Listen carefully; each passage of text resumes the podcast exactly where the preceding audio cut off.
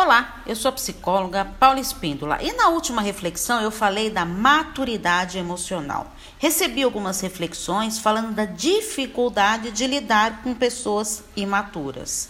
Pensando nisso, eu quero te dizer algo muito importante. Não entre no jogo do imaturo. Seja mais independente. Não dependa do outro para agir.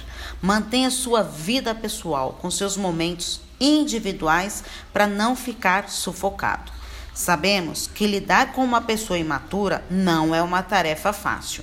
Geralmente, o imaturo é frágil, tem dificuldade de ouvir o outro, é egoísta, acredita que tudo vira ao seu redor, é desorganizado.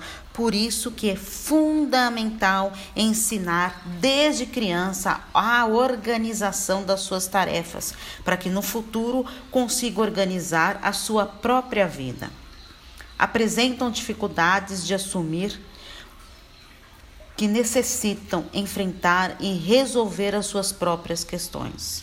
Muitos imaturos não conseguem lidar sozinhos com suas dificuldades, podendo fazer a psicoterapia para nortear as suas decisões, assumindo assim as rédeas da sua vida. Agora vamos dar algumas dicas para alcançar a maturidade nos relacionamentos. Conheça bem o seu parceiro usando a empatia.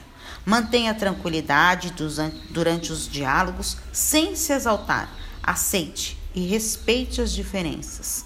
Cada um tem suas próprias características. Seja realista. Assuma suas responsabilidades. Não culpe o outro pelos seus impulsos.